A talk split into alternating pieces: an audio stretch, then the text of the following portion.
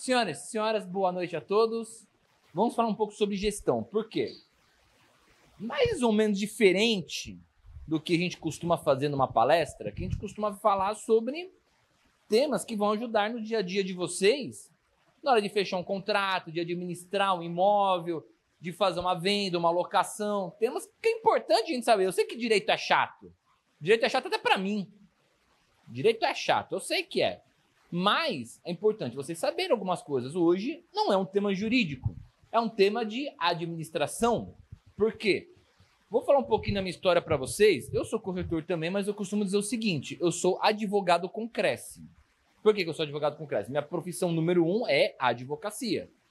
E a corretagem eu uso paralelo, mas minha profissão número um é advocacia. Quando eu comecei na advocacia, isso me formei em 2009. Muitos aqui são até mais antigos do que eu de carteira, né? Mas me formei em 2009.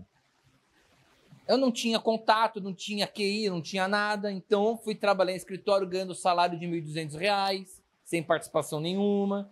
E ainda tinha alguns descontos. Aí depois eu fui para um escritório ganhando R$ 1.500, tomando porrada o dia inteiro. O chefe larga o escritório na minha mão, vai lá para Disneylândia com os filhos. Bom, coisa que você já pode imaginar como é que é, né? Aí quando eu pedi demissão do, do terceiro escritório que eu passei como advogado, que como estagiário foram 11, tá? Como advogado foram três, pelo menos. Eu tava com uma mão na frente e outra atrás e comecei a trabalhar por conta, comecei a investir, comecei, eu descobri uma coisa. Tem gente que fala assim, ah, mas na faculdade de Direito não se aprende administração de empresas. E não é para aprender mesmo. Você tá lá para estudar Direito, não é para estudar como gerir um escritório de advocacia. Eu falo até para meus alunos, aqui é faculdade de advocacia, faculdade de direito.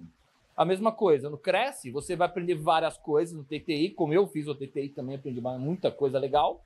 Mas você não vai aprender sobre gestão empreendedorismo. Porque não é para você aprender isso mesmo. Você ter que aprender por conta. Isso é na prática. Você está sendo formado um corretor de imóveis, não está sendo formado administrador. Se você quer gerir um negócio, você tem que aprender por conta, como eu aprendi comprando livros de administração, lendo livros de administração, colando junto com amigos que são formados em administração.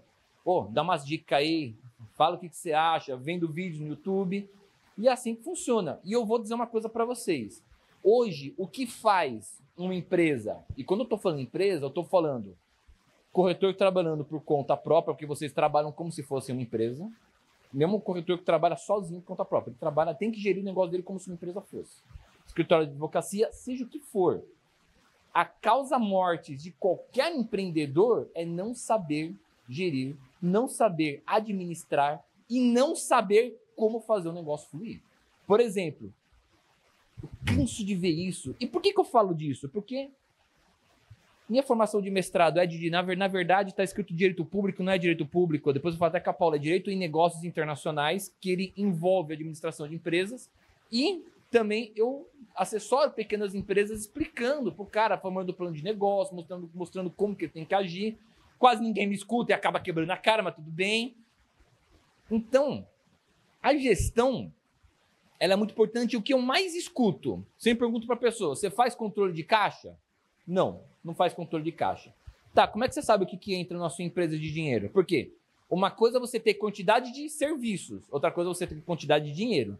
Essas duas coisas aqui são diferentes, tá? Você ter uma quantidade de serviço alta, não necessariamente a quantidade de dinheiro. A mesma coisa, vou pegar o exemplo da advocacia. Conheço um, um amigo meu aí que tem um monte de causa trabalhista. O cara praticamente fica na porta da Caixa Econômica Federal, lá no centro, lá, pegando um monte de gente que está sacando seguro-desemprego. Legal. Ele tem um monte de serviço. Coitado, não tem onde cair morto. Para a quantidade de serviço que ele tem, ele deveria estar milionário. Mas ele não tem. Então, quantidade de serviço é uma coisa. Quantidade de dinheiro é outra. Corretor que trabalha com aquele imóvel, aqueles imóveis quarto e cozinha locação. É uma boa ideia? Depende como você vai gerir isso. Eu conheço corretor que trabalha com locação de quarto e cozinha que está muito bem, porque ele soube criar um plano de negócio para aquilo. Como eu conheço corretor que trabalha com locação de quarto e cozinha que, coitado, o cara não consegue pagar o aluguel da própria imobiliária. Conheço isso daí. Como eu conheço gente que trabalha fazendo uma venda a cada seis meses e está muito bem, porque só vende imóvel de alto padrão. Tudo depende de como que você vai entrar no mercado. Por isso que eu quero dessas dicas aqui para vocês. Saber, saber gerir um negócio, ele é uma arte. E é uma arte que você tem que trabalhar todo dia. Uma coisa é a técnica sua do dia a dia. Então, por exemplo, eu, eu sou advogado.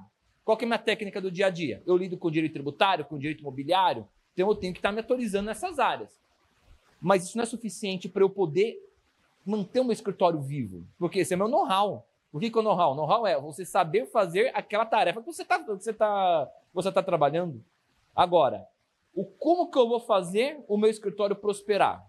Isso é uma coisa que eu tenho que ir para casa tomar banho e ficar pensando, passando sabonete no sovaco, pensando, como é que eu vou fazer para ganhar dinheiro? Como é que eu vou fazer para ganhar dinheiro? É bem isso. Você vai dormir, tá de madrugada. Você acorda de madrugada e fala, nossa, tive uma ideia mirabolante. Pega um pedaço de papel, anota que você vai esquecer. É, você faz porque você já acordou de madrugada, teve uma ideia, não anotou e esqueceu. Eu sei, eu já fiz duas vezes essa semana. Mas tudo bem.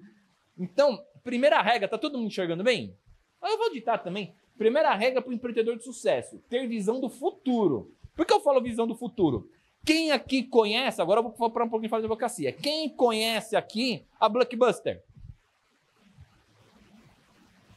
Todo mundo aqui que está aqui tem mais de 30 anos conhece a Blockbuster, pelo amor de Deus, né? O que quebrou a Blockbuster, vocês sabem?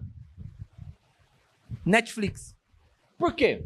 A Netflix estava desenvolvendo o projeto de streaming já desde a época da Blockbuster e conversou, os empreendedores conversaram com os donos da Blockbuster vendendo o projeto. E o que, que eles falaram? Não, isso nunca vai dar certo. O negócio, a locação de filmes vai ser eterno. O que, que aconteceu? Falta de visão do futuro.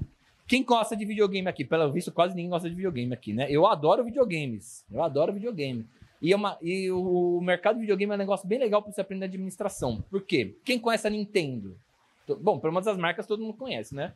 A Nintendo, na década de 80, 90, ela era líder do, do mercado de consoles domésticos, né? Competia com a Sega, o Mega Drive competia com eles.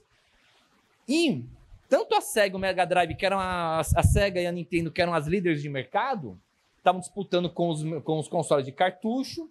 Aí veio uma outra empresa japonesa chamada Sony e queria desenvolver um projeto de um videogame de CD, porque o CD era mais, era mais fácil de programar